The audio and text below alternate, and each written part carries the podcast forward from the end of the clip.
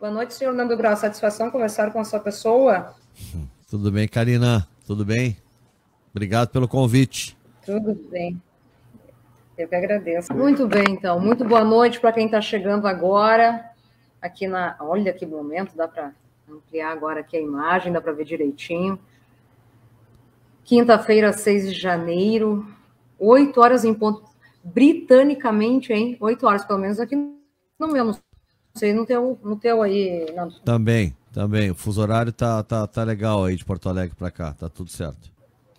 O primeiro entrevistas de atitude, então, desse ano, não poderia ser diferente. Meu convidado especial. Sabes que é, é diferente, né? A, a, primeira vez que eu te entrevistei foi pelo rádio, tem uma dinâmica um pouquinho diferente, né? E agora que a gente precisa é. seguir um certo protocolo, vamos dizer assim. É. Não, não tem essa de protocolo. O bom daqui é que não tem protocolo, né? A gente quebra todos os protocolos, né? A internet é um mundo que a gente tá, tá aos pouquinhos tomando conta aí, né? Eu acho que é o caminho da, da comunicação, dos jornalistas, para se monetizar, para conseguir ter uma, uma relação mais direta, falar com aquele público que realmente lhe interessa, né? É, porque na internet tu busca aquilo que tu quer realmente ouvir, aquilo que tu quer consumir. Né? Então eu acho que é um caminho muito interessante, né? que os jornalistas devem apostar mais, né? devem pensar muito mais nisso. Né? Eu, eu, eu sou de uma geração de, de, de que fez faculdade e sempre pensando onde é que eu ia entrar na grande mídia, né? Ah, não tem emprego, tem emprego, tem... mas sempre assim, era qual rádio eu ia pegar, uh, televisão. Eu não estou dizendo que ninguém, porque trabalhar na grande mídia e tal é, é legal, é bacana, eu acho que todo mundo tem que perseguir aquilo que gosta, né? O que eu digo é que é, pensem bastante, né? Porque até porque uma coisa não impede a outra, né? Que esse é um mundo em aberto, né? Que, que, que tá aí e, e, e eu digo, quando eu quando eu estava estudando comunicação, a gente não estudava essas possibilidades, né? De, de, de ser o seu próprio veículo. E hoje isso está muito claro, né? Isso está muito claro. Então acho que é algo que os jornalistas têm que aprender, né, ter essa, essa visão, que não é uma visão do, da, não é uma cultura muito brasileira, né? A gente desde de colégio e desde a gente é ensinado para trabalhar em algum lugar, né? A gente não tem uma cultura aqui de criar o seu próprio negócio, né? Ou vamos usar a, a palavra né, do momento que é o empreender, né? Empreendedorismo. A gente não é muito, é, a nossa cultura não é muito voltada a isso, mas esse é o caminho e, e com essas, com essa mudança né, na, na, no, no, no, modelo de trabalho que existe hoje, né? Essa revolução que está acontecendo no trabalho, eu acho que esse é um formato que cada vez mais a, o, a gente deve perseguir e deve começar lá embaixo, né? Lá na educação, que infelizmente é onde o Brasil menos investe, né? Um país que se lixa para a educação. Foi onde um pouco se perdeu, né? É. Olha aqui, ó, para quem está chegando agora, no nosso canal em especial, está sendo transmitido aí pelo Facebook. Muito boa noite a todos, muito obrigada. Nando Gross, meu convidado especial, dando pontapé inicial na primeira entrevista de atitude, então, do ano. Lembrando que eu preciso mandar as considerações dos meus salves em especial, então, para VMB aqui na cidade de Antônio Prado, Casinha de Varanda, uh, em Tuiuti, em Bento Gonçalves. Aliás, viu, Nando, o pessoal ah. da casinha, o pessoal de, da casinha de varanda é, faz questão, né, que tu vá logo lá visitá-los, passando a vinícola Salton e segue um pouco mais, aí tu vai te encontrar na casinha de varanda, um lugar espetacular. Convidado especial, viu? Para ti e eu... toda a tua família. Não, eu, eu vou certo, eu já tinha, nós já estamos combinando a minha ida aí, né? Já estou até anotando uhum. aqui no meu, no meu bloquinho aqui, ó. A casinha de varanda. Casa casinha de varanda. E também, meu muito obrigado, então, a H2 Físio e também a Confia Consultoria. Busca comprar ou vender? Confia, na cidade aí de Caxias do Sul. Ah, todos estão mais que liberados, né? Fiquem à vontade a fazer perguntas. A partir de agora, então, um bate-papo ultra mega tranquilo. Falaremos sobre um montão de coisa bacana com o Nando Gross. Bom, eu já começo de cara assim, ó. Ah. Nunca deixei de falar o que eu pensava, sem ofender ninguém, mas escondo aí as minhas ideias. O verdadeiro líder é aquele que inspira as pessoas. As pessoas têm que admirar alguém para respeitar. Que que é isso? Isso é Nando Gross falando? Obviamente, palavras do é, senhor Nando Gross. É, eu, eu, eu, eu, provavelmente é, seja alguma, algum momento que me, me perguntaram algo sobre liderança, sobre gestão, esse negócio, né? E, e há uma, uma diferença, né? Na hora que tu tá liderando um grupo, né? Na maneira de tu se fazer respeitar. Tu pode achar que as pessoas vão te respeitar pelo teu cargo, né? Pelo teu crachá, pelo teu poder de punir aquelas pessoas, de na escala não ajudá-las, né? Uh, o poder do cargo, né? Que não impede que todos que quando virar as costas ninguém goste de ti, né? Ou tu pode fazer, né? Com que essas pessoas uh, uh, te respeitem, não, não apenas ou muito menos, não tanto ou quase nada pelo cargo, e sim pela tua representatividade, pela tua atitude, pelo teu exemplo, pelo que tu faz. Isso é o que eu sempre persegui né, é, é, enquanto fiz gestão. Sempre tentei dar exemplo, dividir, é, é, é, é dividir com as pessoas né, tomada de decisões. Né, sempre achei que ouvindo mais gente poderia ajudar alguém, tem que tomar uma decisão final. Mas eu acho que as pessoas, para. Uh, uh, uh, elas, elas respeitam verdadeiramente alguém quando elas têm admiração ou pelo menos respeito pelo que a, pelo que a pessoa faz, o respeito profissional. Caso contrário, na primeira que eles puderem não comprar causa por ti, não vão comprar, o grupo não vai fechar, né? Não, não, na ruim vai todo mundo desaparecer. Vai todo mundo desaparecer, né? Agora se a relação for assim, né, transparente, olho no olho, né, como se diz assim, né? O futebol adora esse negócio do olho no olho, né? Uh, mas se for assim, né, muito clara, né, eu acho que é, é, muito mais fácil de as pessoas realmente estarem ao teu lado. Não pelo crachá, né?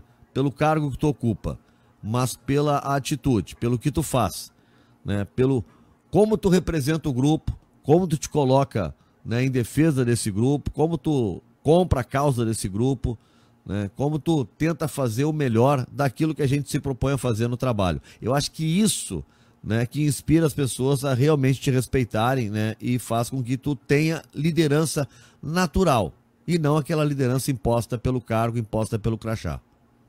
Uou, Nando Gross, uma entrevista de atitude aí desta quinta-feira. Tanto que eu usei, né, as palavras é, para fazer o vídeo de divulgação hoje ao meio-dia, que além de tu inspirar né, jornalistas, radialistas, tu inspira também seres humanos, pessoas, e foi o que tu acabaste de falar. Obrigado, obrigado. Tu é, uma, tu é muito generosa. Cara.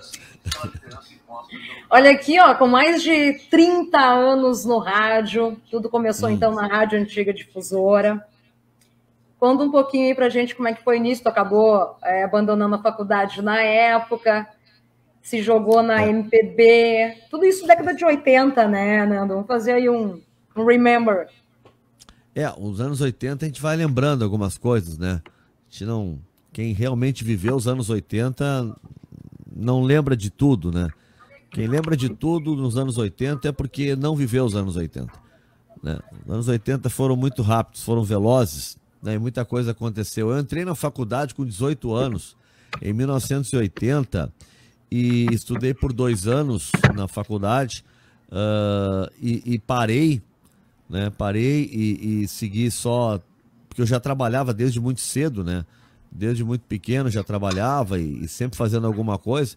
Então eu segui trabalhando, mas é, pesou a dificuldade de tempo e, né? Especialmente money, né? Dinheiro para conseguir é, é, seguir a faculdade. Então eu fiquei um bom tempo sem sem ter a faculdade, eu já tinha registro de radialista nesse tempo. Comecei a trabalhar em 1 de setembro de 85, na então Rádio Difusora. Era uma equipe terceirizada na época, que tinha os três gestores eram o Pedro Ernesto, o Marcelo Fernandes, né, meu querido amigo de IPV, nos conhecemos no, no IPV em 79, Instituto Pré-Vestibular. Lá acontecia de tudo no IPV. Né? E o. Deixa eu ver qual era o terceiro sócio. Será que era o Serginho Enders? Eu acho que era o Sérgio Ender, o professor Sérgio Ender da Unicinos. Tenho quase certeza que era o Sérgio. Né? Eles tinham uma, uma empresa e aí, pô, foi uma mega equipe. A equipe que tinha Cláudio Cabral, João Garcia, Mário Lima, uh, Sérgio Boas. Uh, passou muita gente de qualidade por lá. Né? E só que, claro, como tudo terceirizado, né? Paga aluguel da pá, era um, é um horror. Não, não, não deu, o Pedro acabou indo é, para a Rádio Gaúcha, aí cada um seguiu seu caminho. A Band seguiu, né? Uh, eu saí, voltei e fiquei até 90, quando fechou o departamento de esportes da Bandeirantes. E aí eu fui trabalhar na Rádio Guaíba em 90, eu fiquei seis meses, será? Não sei se fiquei seis meses, alguns meses só na Guaíba né? Não me adaptei bem, eu fazia. Eu era repórter do Guaíba Correio do Povo Rural. Caramba. Né? É, não tem ruim pra gente, né, nesse negócio aí, né? É. E depois disso, é, Cláudio Moreto me telefonou, era o coordenador de jornalismo da Rádio Gaúcha, e me convidou para trabalhar como freelance na eleição que tinha o governo do estado naquele ano, que teve o segundo turno entre Alceu Colares e o Tarso, o Tarso tinha concorrido na época também, ele ficou em último lugar, né, na época, né? Então, eu seguia o Tarso, porque eu era o que estava entrando, então eu seguia o candidato à época menos representativo, né, que era o Tarso. Claro. Era o último colocado. Então eu era o repórter, né, que estava chegando, seguia ele, mas acho que foi Colares e Marquesan, né, na, naquele segundo turno. Né? E, bom, daí eu fiquei, o Flávio Dru também puxou para o esporte, eu fui ficando, ficando, renovando free, renovando free, até que fui contratado. E aí, Karina, aí a vida segue. Eu, eu, eu, dei, eu saí da, da RBS em 95, né? Eu pedi demissão, fui trabalhar na Bandeirantes para um mega projeto que durou seis meses. E aí quebrou o mega projeto e eu fiquei trabalhando de forma independente, ou seja, trabalhando que nem um louco, sem salário, até porque eu sei lá como é que era esse negócio sair para vender, buscar patrocínio, não era bom nesse negócio, né? Depois que a gente cresce, a gente aprende a se virar, mas é, eu sofri muito nessa época, né? Fiquei, é, fiquei lá na, no, digamos assim, na, na, na, na, na ficha lá, eu recebi até é, cartão de Natal do Serasa, do SPC, sabe? Já os caras já me cumprimentavam, né? Eu fiquei assim uma, uma, uma figura deles, assim. Eu tava no. Sabe que eu quase recebi o peru de Natal, aquele do, do de, de, Ano Novo, né? Porque foi uma época crítica mesmo. Depois das coisas foram se ajustando, eu fui pra Gaúcha, né? Voltei pra Rádio Gaúcha e depois da Gaúcha pra Guaíba e a vida se foi e eu tô hoje aqui falando contigo, né? Mas tem uma, nossa, é muita coisa aí, muita história para contar. Um dia eu ainda vou sentar e escrever um livro sobre tudo isso. Pois é, o que, que ainda te prende ainda por não fazer a autobiografia de Nando Gross? eu, eu, é, primeiro porque eu não tenho ainda, se eu tivesse o talento de um Julemir Machado da Silva, por exemplo, para escrever, já Vamos teria feito. Vamos tocar no assunto logo, logo. é, já teria feito, né? O Julemir é um gênio escrevendo, né? Uh, e talvez um pouco de falta de tempo, né? De organização, tempo eu tenho, né? Talvez de me organizar e tomar essa decisão, vou sentar e vou fazer. Né? Já tive lá a, até encomenda por editoras já para, não, ano que vem lançamos na Feira do Livro, tá, vou fazer e não faço. Né? E vamos ver se, se em 2022 agora né, eu consigo botar em prática isso. É isso aí, vamos cobrar. Olha aqui, ó, nesse meio tempo também, obviamente, né, Nando? Ah. Tu foi o primeiro repórter a fazer transmissão, então, pelo celular ao vivo, né, no rádio, no jogo entre Brasil e Alemanha, no Beira Rio. Isso aí é muito bem lembrar, né? Conta aí pra gente. Isso é, deixa eu lembrar aqui, ó, quando veio o celular, era aquele. Tava trabalhando aquele cebolão, sabe, que a gente usava, o Motorola. É um jogo 94, Brasil... 94 por aí. É antes, é antes da Copa antes? de 94, é 92, eu acho. Acho que é 92. É amistoso Brasil e Alemanha, que o Brasil vem jogar e o Romário fica na reserva e o Beira-Rio inteiro pede pelo Romário. E o Romário entra só faltando 15 minutos, né? E ele dá uma entrevista no final do jogo que retirou ele da seleção até o último jogo, quando o Brasil corria o risco de não se classificar e chamar o Romário e ele foi para aquele jogo Brasil-Uruguai no Maracanã. O Brasil tinha que ganhar e ele faz os dois gols e o Brasil ganha de 2 a 0. Mas no final desse jogo aqui no Beira Rio, o Romário disse: Olha, aquele jeito, Romário, né? Se é para me chamar para vir da Europa para cá para jogar 15 minutos, me deixa lá, nem me convoca, né? E aí o Parreira não gostou, né? E aí boicotou o Romário, né? O que é um erro de qualquer gestor, né? Porque tu não tá punindo o, o ele, tu tá punindo o time, tu tá punindo o país, né? Então é um equívoco quando, quando o cara acha que por um ato assim ele tem que simplesmente retirar o jogador. Esse tipo de jogador é, é, é craque, é o que define o time. Então esse sujeito, tu vai conversar, tu vai dizer que ele tá errado, né? Tu vai tentar trazer ele pro teu lado, mas não vai pegar e depois tiveram que no último jogo, o Brasil correu o risco de não entrar, chamar o baixinho, e ele foi lá e resolveu. Nesse jogo, foi a primeira vez que a gente fez um teste usando a transmissão, aquele negócio de ouvir né? Eu também, eu devia ser. O, tinha um monte de repórter, o Ranzolin narrando o jogo, eu devia ser o 18 da, da, da fila lá, tava chegando, né? Eu usei o, o, o celular para ficar lá nas chamadas tribunas de honra do Beira Rio, onde estava lá o Ricardo Teixeira, o presidente da CBF, e várias autoridades. Eu ia entrevistando as autoridades. E foi a primeira vez que a gente usou, né? Um, um, um num jogo, né? Um celular, né? O, o, o cebolão, esse aí, o celular né? Que hoje, hoje é uma coisa velha e tudo, só quero dizer, o som era melhor, viu? A gente falava, parecia telefone sem fio, telefone com fio, esses, esses aí fixos, né? Era Sim. muito melhor. Nós evoluímos em tudo no celular, menos no som, né? Falar no celular é um horror, né? É um horror falar no celular. O que que tu sente saudade até então, hein, Nando? O que que eu sinto em saudades? De... É, daquela época, daquelas transmissões, porque, olha, do pouco que, claro, que eu vivenciei um pouco disso também na, na empresa onde eu trabalhei, né? Aliás, um forte abraço ao pessoal do Grupo Solares, né? Meu maior carinho por eles, né? Questão de fiação, puxa cabo, aquela coisa toda, liga aqui, conecta na mesa. É, é. tudo isso é passado para ti, mas tu tem alguma saudade disso? Não, não, de puxar cabo. Não, porque olha, eu puxei cabo na minha vida, cara. Eu puxei muito cabo em dia de chuva. É, por exemplo, um jogo. É, algum, algum, algum, alguns assim inesquecíveis, né? Por exemplo, jogo na Fonte Nova, né? Dois jogos na Fonte Nova na mesma semana. Era um amistoso do Brasil, da seleção brasileira, e na, tipo na quarta-feira e domingo jogava o Grêmio. Então estávamos eu e Mário Lima, sem operador, só narrador e repórter. Né? E eu era um operador lá embaixo, onde ficava o repórter e o Mário lá em cima. Naquela época, Fonte Nova não tinha para tu ligar o teu cabo, nem microfone sem fio, nós nem pensava. Não tinha onde ligar o teu cabo, né? Lá embaixo mesmo, né? Para plugar e já ter linha lá embaixo. Tu tinha que puxar lá da cabine. Da Fonte Nova até lá embaixo, para nós fazer. Uma, eram 300 metros de fio. Então, cada, cada rolo de fio era 100 metros. Então, eram três rolos daquele. Como diria José Aldo Pinheiro, três rolos né? de, de fio daquele negócio Tu. É, o Zé... No primeiro jogo nós arriscamos, era quarta, tinha jogo no domingo, seu Mário, vamos fazer o seguinte, vamos deixar isso aí. Falamos com o cara, disse, não, mas Nando, podem roubar, disse, Mário, eu prefiro pagar os rolos se roubarem do que recolher tudo isso.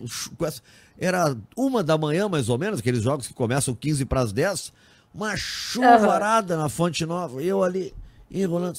Cara, a gente deixa aqui, ninguém vai levar isso aí. E graças a Deus ninguém levou. Nós deixamos, chegamos lá para fazer o outro jogo, estava tudo certo né? Aí no outro segundo jogo não tive não tive não tive problema nenhum também. Mas antes quando não tinha lá embaixo era um problema.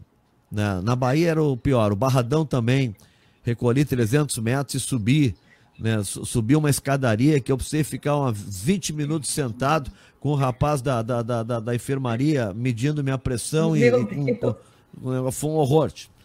É, foi, mas eu, Hoje eu nem pensar. Hoje não, nem não, pensar, né, não. Então, essa, essa, parte eu não tenho saudade, né? Eu acho o avanço tecnológico maravilhoso. Mas realmente, o que eu, que eu tenho saudade era a facilidade. Não era nem facilidade, mas, é, digamos assim, a gente tinha mais acesso na cobertura. Né? Tu tinha mais acesso para as tuas fontes, que são jogadores, treinadores, dirigentes né, o acesso era muito maior. Sem a figura da rede social, das pessoas se manifestarem a todo instante, né, o, o, o próprio ambiente, a adjetivação aos jogadores era melhor. Né? Hoje o xingamento é, é, é, é, é muito. Tem muita gente falando sobre o assunto. Não estou nem falando mais de torcedor, mas é gente que pela democratização da comunicação, muita gente falando, uhum. e os jogadores não saem da rede social. Né? Então muitos se afetam com isso, muitos ficaram se abalam. bitolados. Ficaram bitolados. E uma coisa que é normal, especialmente para quem trabalha com, com jornalismo, é entender que né, é, é, é uma coisa que é do ser humano, é generalizar. Então, se um jornalista falou mal, é a imprensa que falou mal. Né? O cara não sabe, ah, não lembro qual é o jornalista, não lembro qual é o veículo, ele falou isso, é a imprensa que falou. Então é muito comum isso, a gente passa por isso, gente, muitas vezes tu te irrita com isso, né? Eu costumo dizer, olha, não é porque vocês não sei o que, olha, vocês é uma carroça cheia de melancia, cada um é cada um, né? Mas, mas eu sei que é assim, funciona assim com as pessoas, né? É, é, funciona assim com os outros, né? O cara quer xingar um advogado que ele acha que é corrupto, porque essa categoria dos advogados, porque o judiciário isso, o cara já leva para todo mundo. Parece que todo mundo é corrupto, né? Tem briga no fute... É, tem briga no futebol, é os torcedores que são violentos. Então a imprensa tem que entender que é assim com a imprensa também. A gente tem que lidar com isso. Mas hoje tem muita gente falando e os jogadores consomem tudo isso. Antes estava lá no rádio, estava no jornal, eventualmente estava na televisão. Né? Os jogadores do outro dia iam ler o jornal, a linguagem era bem diferente. Uh, mas uh, no trabalho da gente eu tenho, eu sinto falta disso, dessa proximidade. Né? O treinador descia do hotel, vinha pro, pro descia do, do, do, do seu, do seu apartamento, vinha pro, pro saguão do hotel, sentava, conversava com todo mundo, né? Uh, se não tivesse, às vezes, a, a, janela de entrevista ou algo assim, né? Uh, não tinha. O treinador, em geral, muito antes até de ter a coletiva, os treinadores atendiam individualmente, cada um conversava com um. Os jogadores saíam, sou fulano, Posso fazer uma matéria contigo? Olha, só um pouquinho, eu tô indo tomar café na volta, beleza? Gravava. Era uma relação assim. Claro que não dá para ser hoje. Isso é saudosismo. Uhum. Eu não tô dizendo que era, que era melhor. Eu tô dizendo que para quem fazia o trabalho, tu tinha mais acesso à informação de bastidores. Eu, eu, eu tu conhecia melhor o, o sujeito. Né, do que hoje, que a gente conhece muitas vezes pela rede social, né, por uma proximidade assim de um treinamento e tal, mas um contato direto mais próximo hoje, né, da fonte, né, é, no, com o jogador é, é, é, é, muito raro. Isso eu, isso eu tenho um pouco de saudade. E a forma de transmissão, né? Hoje, com tanta transmissão, com tanto veículo, com, uh, com, a, com, a, televisão fazendo praticamente todos os jogos, né? O, o rádio se limita hoje quase a raríssimas exceções. O rádio hoje pouco viaja. O rádio hoje ele retransmite quase tudo pela televisão.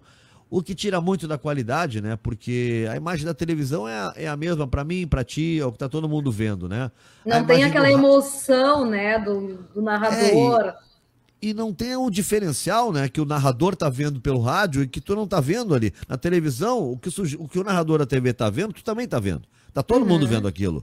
No rádio pode te trazer outras coisas, né?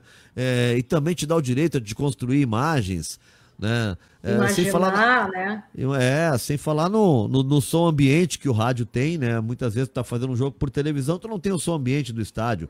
E rádio, né? Por mais que seja um, um chavão, rádio ainda é som. O som do rádio é tudo. Né? E, e som ambiente faz a diferença. Se não fizesse som ambiente, ninguém criava aquela trilha né, de torcida de fundo, né? Para simular que tem um, uma torcida para poder narrar um jogo. Né? Fernando, ah, em 2001, tu acaba retornando para a Gaúcha como apresentador, então, do programa Hoje nos Esportes. Além Isso. de ser um dos comentaristas, então, durante a transmissão dos jogos. Pois é, assim, então, que o Nando já acabou de dizer. A pergunta é, no Entrevistas hum. de Atitude de hoje, tu tens saudade da Gaúcha? E conta aí pra gente, hoje é o dia D, Nando. Como é que foi a tua saída, Nando?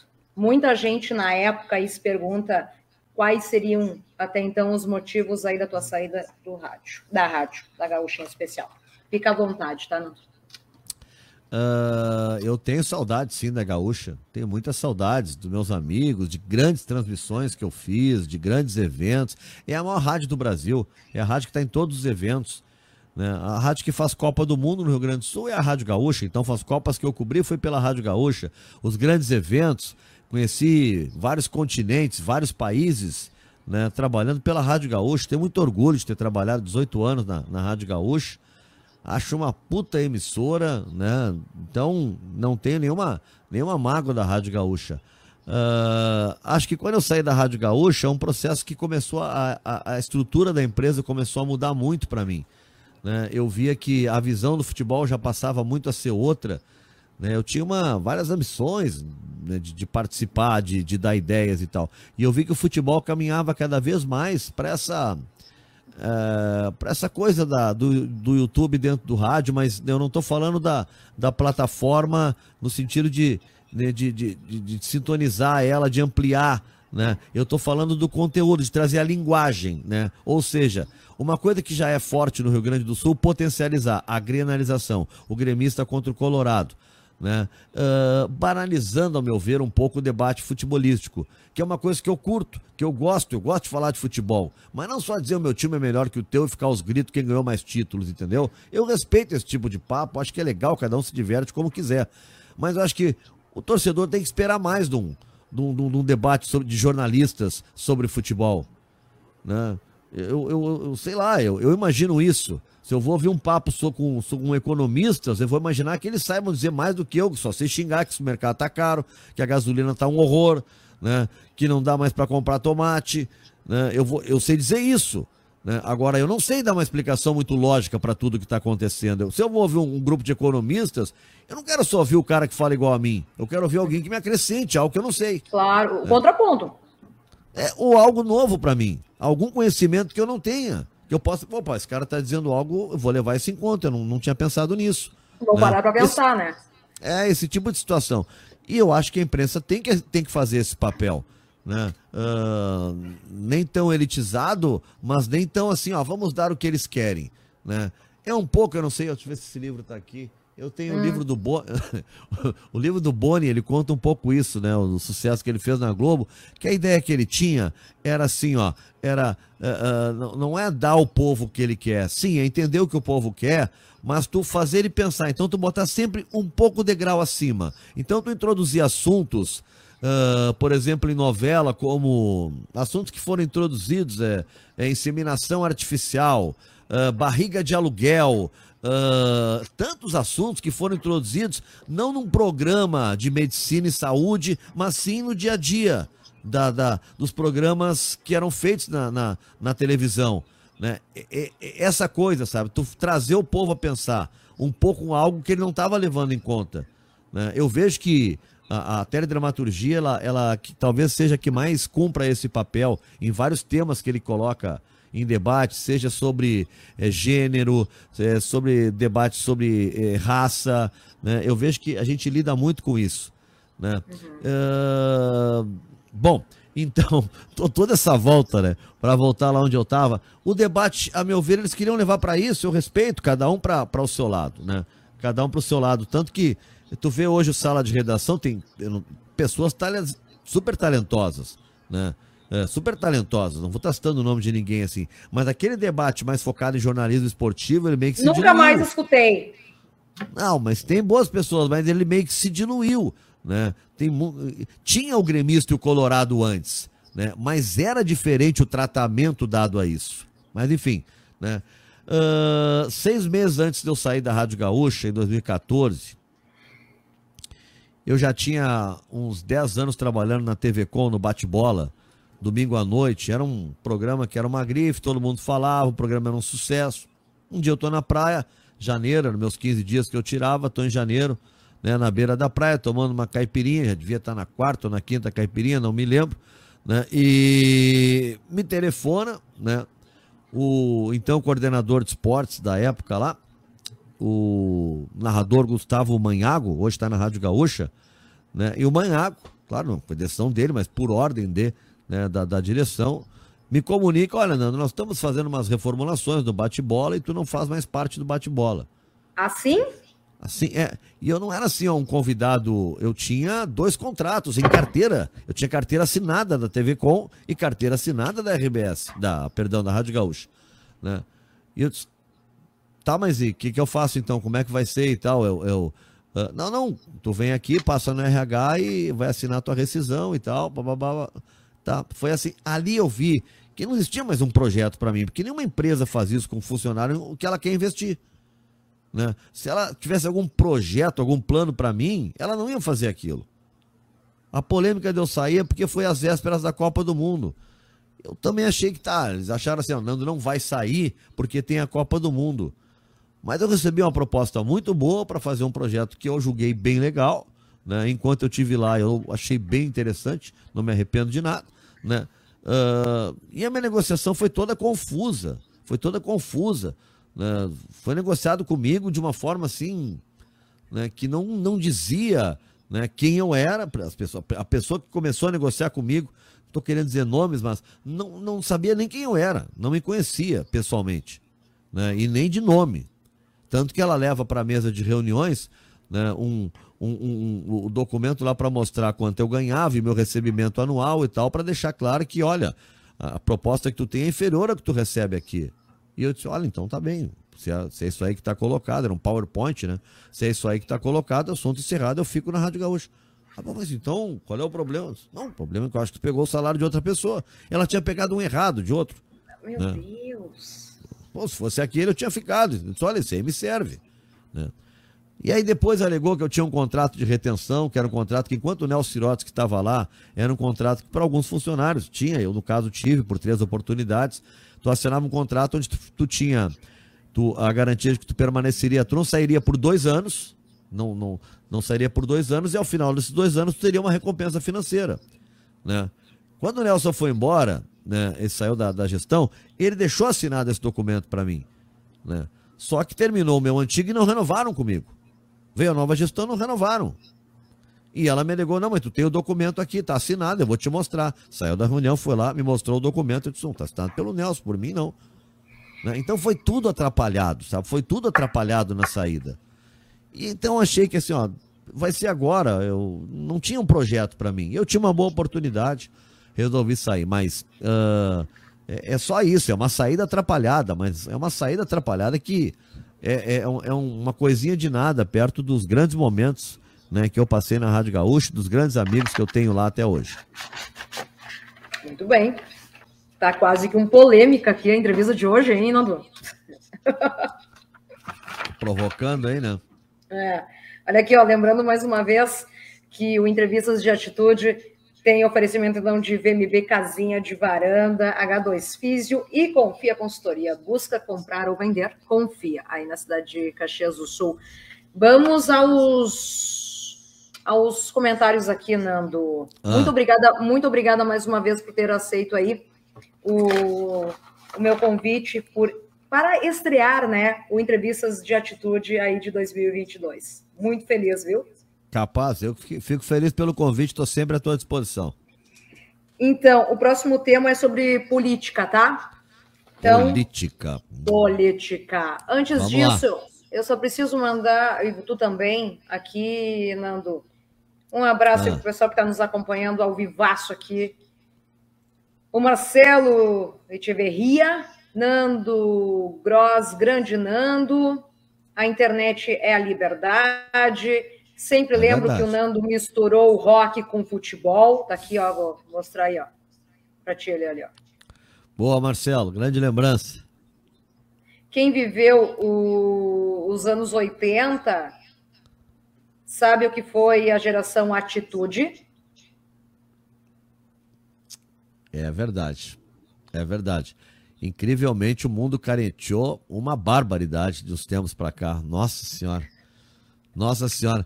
Se, se, se, o, se o pessoal que se horrorizou com o Queer Museu, né, o MBL e sua turma, tivesse vivido algo parecido com o Marat Sad, que é uma peça que a gente fazia nos anos 80, eles teriam ido à loucura. Né? Meu Deus do céu, teriam enlouquecido, né? Nunca Depois foram uma gente... terreira da tribo para saber o que, que é, né? Depois a gente volta para falar, inclusive, do Nando Gross e os alto-falantes banda essa do Nando. Mas depois, a gente tem muita coisa ainda para conversar. Cassiano Renosso, aliás, eu preciso agradecer aqui imensamente o Cassiano e o Jesus, que se encontram ao vivo aqui comigo, sim, fazendo essa entrevista, me dando aí, né, toda a parte técnica, faz isso, faz aquilo, estão me dando super apoio, né? Então, Boa, Cassiano. para vocês. Eu Nando Gross, grande ser humano, Sim. imenso talento. Parabéns aí, Karina, pela entrevista. Obrigado, Cassiano. É. Aqui, o Clever Moreira comentou aqui, bate-papo de alta qualidade. Tem uma. Aqui. Olha só esse comentário aqui, ó. Nando Gross é parte da história de jornalismo esportivo do Brasil. Sim, se a gente está no Rio Grande do Sul, né? Por que não, né? Obrigado, Marcelão. Valeu, né? Um abraço porque... aí pro. Desculpa, não, pode falar. Eu ia dizer até porque rádio, né? Nós temos uma enorme tradição aqui no Rio Grande do Sul. É uma enorme tradição. Talvez São Paulo né, tenha uma tradição fantástica, o Rio, né? É, e aí já, já, já é difícil negociar com a gente aqui. Muito bem, depois eu continuo mandando salve para o pessoal que está nos acompanhando aqui, tá? Para fechar esse primeiro bloco de alôs, de mensagens, o Rafael Pereira Lescano aí de Porto Alegre. Nanda é uma entidade da Crônica Gaúcha. Nande, Rafa, valeu. Nando Gross, entrevistas de atitude, a primeira aí de 2022.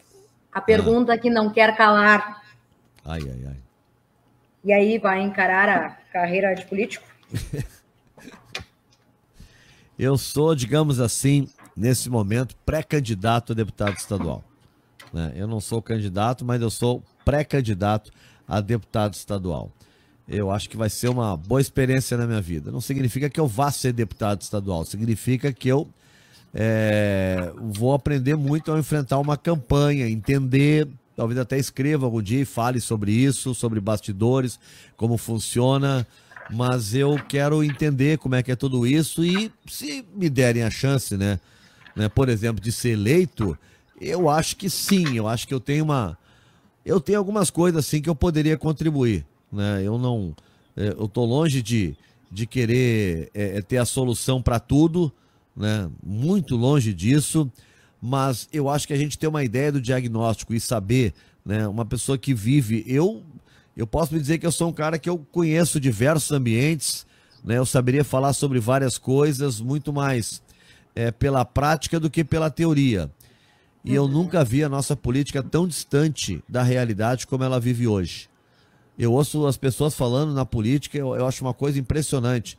Né? A naturalidade com que eles falam em, em, em, em por exemplo, na, na, na, no discurso fácil da tal da criação do, de empregos, e ninguém fala da qualidade de vida do povo brasileiro. A gente fala em criação de empregos, assim, ó, não sei quantos empregos, de quanto? 1.200 reais. Aí eu vou lá, tá bem, vê quanto custa para morar em qualquer lugar do Brasil com 1.200 reais. Onde é que as pessoas moram? Eu sei que para um monte de gente, tá? 1.200 reais salva a vida tá? Mas vamos parar com esse negócio de dizer assim, ó, consegui um emprego e agora um emprego de carteira assinada. Como... Não, nós precisamos diminuir essa, essa coisa horrorosa que é o trabalho no, tra, trabalho no Brasil, ah, tra, o trabalho, perdão, a distância no Brasil entre é, aqueles que ganham mais e os que ganham menos. E eu não estou falando em salários grandes, salários pequenos, estou falando em renda mesmo. Né? Em quem tem e quem não tem. Olha, eu estou vendo aí, tem gente que está ganhando, é, sei lá, ganha três e tanto por causa de um piso salarial, né? E aí tem que trabalhar como Uber, tem que trabalhar como não sei o quê, porque o cara tem família, tem filho, não tá barato ter filho. Tem dificuldade de ir ao supermercado. Supermercado eu não sei o que aconteceu, né? Não tem, de dois em dois dias eu, eu costumo ir para pegar uma coisinha que outra ali. Uhum. Enlouqueceram, né? Sobe todos os dias todos os dias. E como são vários itens, o cara, ah, ninguém vai notar, ninguém vai notar. Como eu compro hum. quase sempre as mesmas coisas, eu noto de cara, né? Eu sei o que aumentou. Então eu vejo essa, essa, essa preocupação das pessoas, essa, essa preocupação geral. Né? E eu vejo uma distância, uma distância hoje da, da realidade quando eles falam as coisas, eles, eu não quero generalizar, né? mas especialmente quem vive em Brasília, vive num mundo tão distante do que está acontecendo, né? e a gente precisa, de uma certa forma, humanizar. E eu não consigo entender, Karina, como é que a gente, até quando a gente vai conviver, tá simplesmente fechando o vidro quando passa esse sinaleiro e vê um cara tirado ali pedindo alguma coisa, ou olhando para o lado quando o cara estiver dormindo embaixo de uma ponte, ou agora, agora o Melo, agora o Sebastião Melo está tirando de Porto Alegre, graças a Deus, né, aquelas calçadas assassinas que é um paralelepípedo para cima, ponte, ponte agudo, que eles botaram aqui em Porto Alegre cheio, embaixo de viadutos, de lugares, hum, para que ali os sim. moradores de rua não possam ficar. Que não ficassem. Que não ficassem. Olha a solução para os. Vamos resolver o problema da, dos moradores de rua. Vamos encher de lugar assim, ó, ponte agudo, que eles não possam ficar. O Melo está acabando com isso, porque não é assim que se resolve. Mas enquanto a gente não entender que isso existe, né, e parar de fechar os olhos para isso, não vai adiantar. A questão da violência. Olha, gente, quando tiver uma galera sem ter o comer, sem ter nada, sem ter oportunidade, é um monte de guri que está se criando no morro, na favela, nos lugares, não tem ambição. Daqui a pouco, o tráfico de drogas dá melhores opções para eles. Eles Cada um busca uma solução para crescer, para viver, para se ver melhor. O cara olha para os pais. Puxa vida. É de uma certa forma, em outros termos, para ser vistos, né? É. é. essa, essa ideia de que simplesmente, sabe, vamos construir presídio, vamos fazer, é, é, investir em segurança. O que é investir em segurança? Vamos, vamos dar só munição para a polícia? Vamos... Não, vamos melhorar a relação das pessoas, né? É, é, é, tentar dar mais qualidade de vida, investir em educação, investir em salários. Né? Não é só arma para a polícia. A polícia precisa ganhar bem. O policial precisa ter qualidade, precisa ter um nível bom. O professor só vai ter educação boa se quem for ensinar tiver qualidade. Como é que o sujeito vai ter qualidade ganhando dois, três mil reais por mês? Vai fazer mestrado e fazer não sei o quê? Não vai fazer. Um professor tem que ganhar o que ganha um deputado no Rio Grande do Sul. Ele é tão ou mais relevante. A gente tem que entender as coisas assim de uma, de uma forma diferente. Agora, isso significa dar prioridade. Dar prioridade. Né? E, e, eu acho que a gente não dá prioridade a essas coisas. Eu debato isso há um tempão, entrevisto gente sobre tudo isso há um tempão. Né? Uh, agora, Nando, tu tem a solução para tudo? Evidente que não, né? Até porque eu só sou candidato a deputado estadual. Né? Agora, as pessoas vão saber desde sempre o meu lado. Né? Vão saber desde sempre o meu lado. Eu não, jamais vou votar contra um reajuste né, para uma categoria do magistério, por exemplo, que ficou sete anos sem receber um centavo de reajuste, eu jamais teria coragem, né, e ainda de dar explicação, como os dois deputados, que eu tenho o maior respeito do novo fizeram, então, nós vamos votar contra. E eles têm bons argumentos para eles, né, bons argumentos, mas para aí um pouquinho. São sete anos sem nenhum centavo de reajuste. Nós estamos falando em professores que, que, que recebem as crianças, né, que estão formando o futuro do Brasil. Né? Eu não teria. Então as pessoas vão saber o lado que eu estou. Né? Uhum. Eu jamais vou votar, por exemplo, né, para privatizar é, energia elétrica, como se fez aqui com a CE. Não vou votar. Ah, o Estado maior o Estado mínimo, mas não entro nesse debate. Não estou nessa de debate ideológico. São questões estratégicas. Né? Então, eu, eu, eu não faria isso. Eu acho que o Estado não tem que ser máximo nem mínimo. O Estado tem que uh, uh, fomentar sim a economia. Você gosta que o Estado não tem que se meter na economia. Tá bom. Quando todo mundo tiver um padrão, que todo mundo no Brasil ganha 20 mil reais, tá todo mundo bem, tranquilo, ok. Aí cada um se vira. Agora, enquanto tiver um exército de gente vivendo à margem, o Estado tem que estar presente, tem que fomentar a economia, tem que tentar ajudar essas pessoas a ingressarem na economia. Não é ajudar, tem que, evidente que tem que, tem que, tem que ajudar a comer essas coisas básicas. A pessoa, se não comer, não trabalha, né? Então, sou favorável à Bolsa Família, tudo isso. Né? Agora, se tu não tiver né, um processo onde tu, tu, tu, entenda que tu tem que trazer essas pessoas para dentro do processo produtivo, não vai adiantar nada. Não adianta nada, as coisas não evoluem. Então, essas coisas eu, eu, eu, eu vou debater. Então, o que, o que eu posso afetar no Estado? Isso. Algumas coisas que o governo vai querer, o pessoal já sabe que eu não vou abraçar. Uhum. Já sabe que eu não vou abraçar, já sabe de que lado, né? De que lado eu vou estar. Agora, eu não tenho nenhuma nenhum compromisso a, a, aqui ou ali com isso ou aquilo, né? Uh, a não ser com as, as, ideias que eu defendo. Eu sou candidato pelo PDT, né? Não tinha dito qual é o partido. É. Né? Sou candidato pelo PDT, né? Sou já há algum tempo eu, eu, votei em 2018 no Ciro Gomes, voto na Juliana Brizola já desde que ela era candidata a vereadora. Votei no avô dela em todas as eleições que ele participou. Grande é. Brizola! É, votei em todas as eleições que ele participou. E mesmo entendendo que há muita coisa a ser feita dentro. Dei um pontapé aqui na câmera. Mesmo que há muita coisa a ser feita dentro do próprio PDT, é o partido que eu escolhi. Né? Agora eu surrei tudo aqui, Karina. Não, é okay. o partido é o partido que eu escolhi e vamos lá. Né? Eu acho que nesse momento eu fiz a melhor escolha. Perfeito. Para quando é a resposta aí? Para quando fica definido aí isso? Não, eu sou pré-candidato e, e o, o, o, os candidatos eles saem no final do mês de junho, segundo o calendário eleitoral, né? Então mês até lá. Junho. Eu falei julho, junho, junho, junho. Junho, tá. Junho. Então 30 de junho deve ser a decisão né, final, digamos assim. Final, até digamos lá, assim. Até lá a gente volta para conversar. Mas já tem que estar tá trabalhando, né? Já tem que estar tá olhando, vendo, vendo se é viável, se não é viável. Né? Eu sou zero, né? 100% inexperiente né? nessa área, né? É, o que eu tenho é, é, são ideias, militância no movimento estudantil, né? Quando estava na faculdade, né? Essas coisas assim.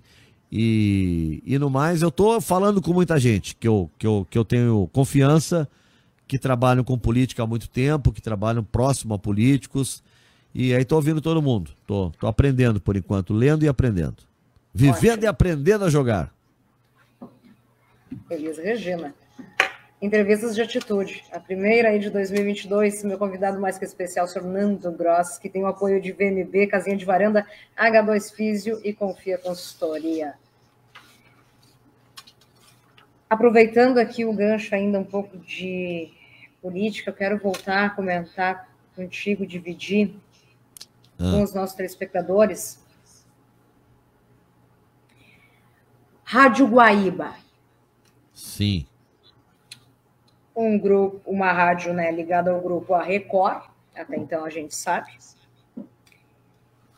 Então, Rádio Guaíba, a rádio ligada ao grupo Record versus entrevista com Lula, a não entrevista com o ex-presidente Lula.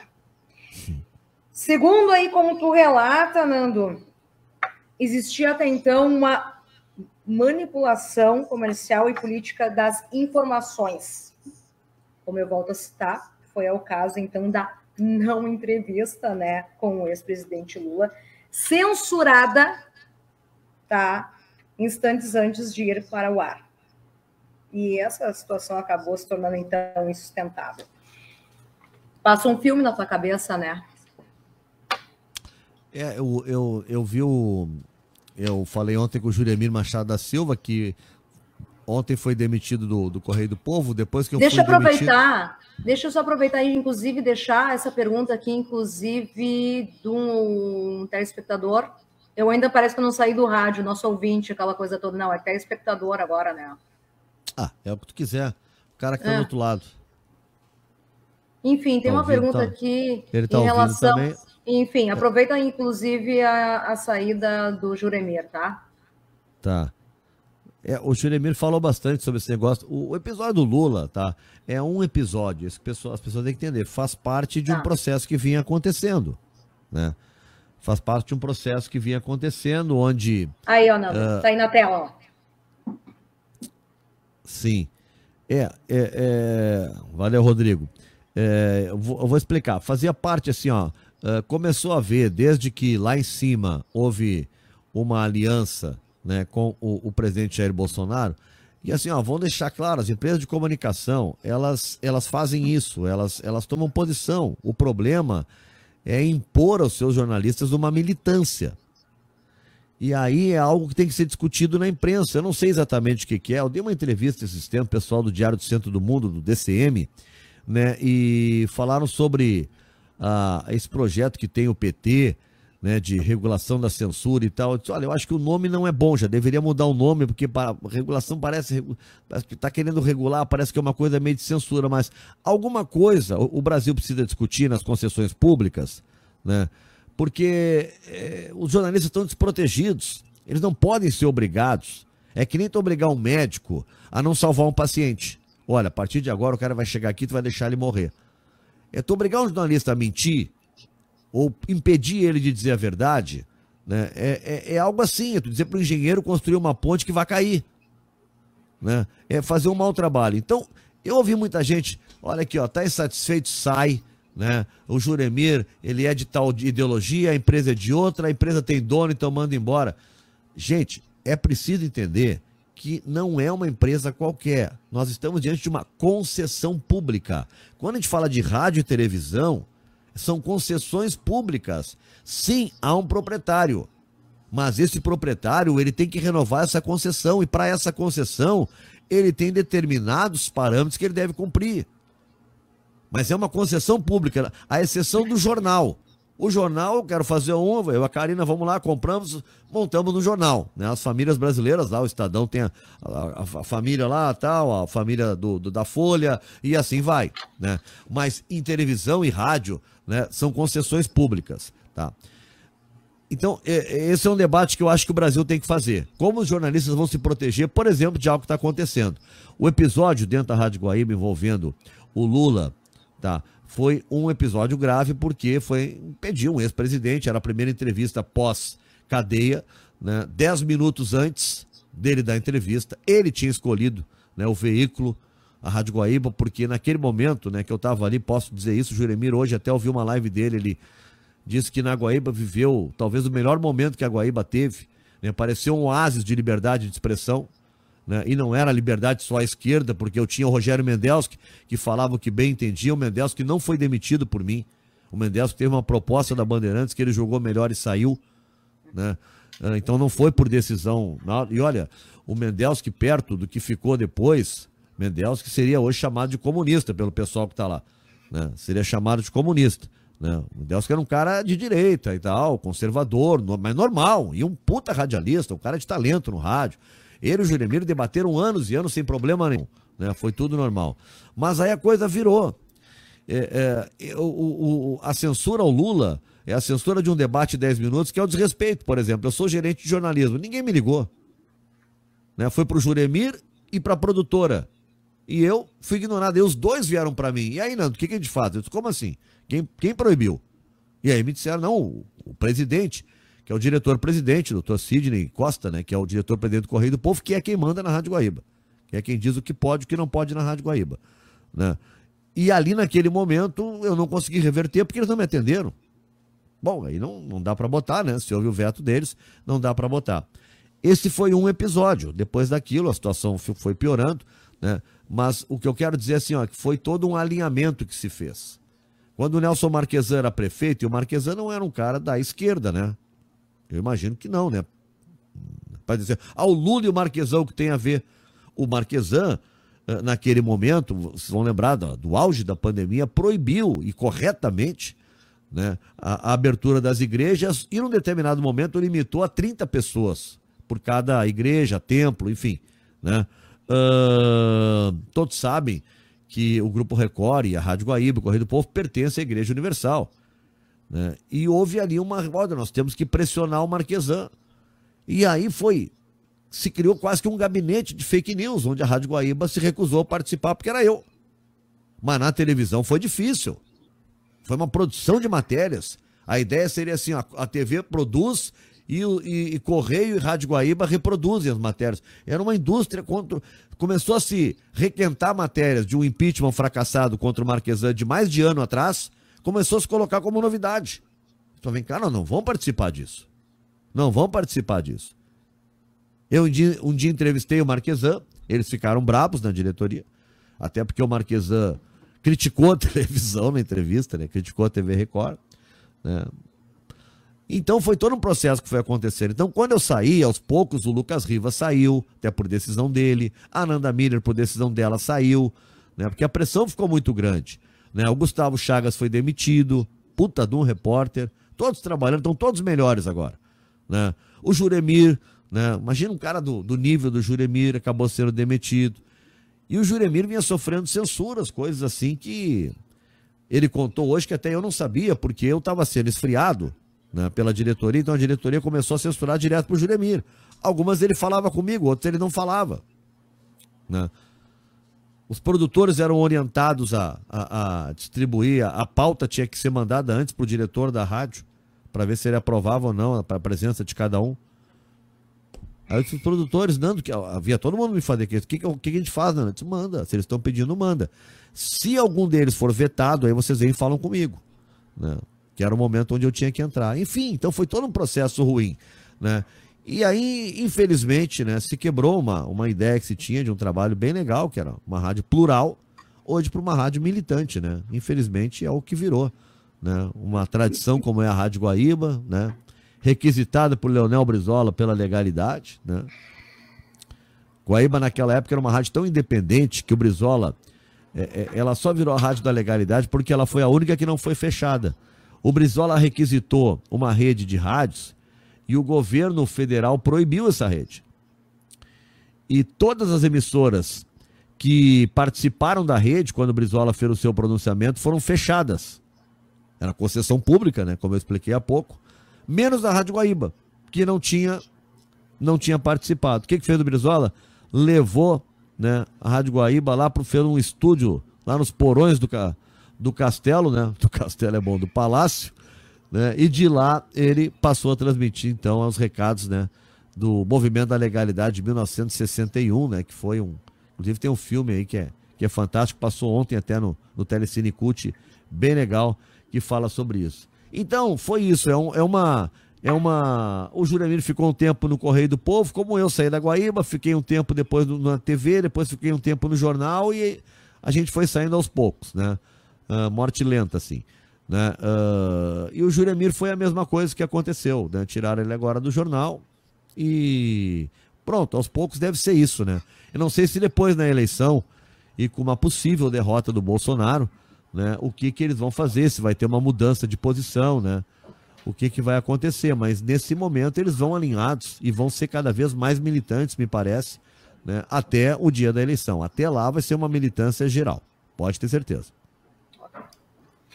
Nando Gross, meu convidado especial dessa noite de quinta-feira no Entrevistas de Atitude, primeira aí de 2022. Que honra, satisfação enorme. Estou muito feliz, viu? Saiba é, disso, viu, Nando? Obrigado.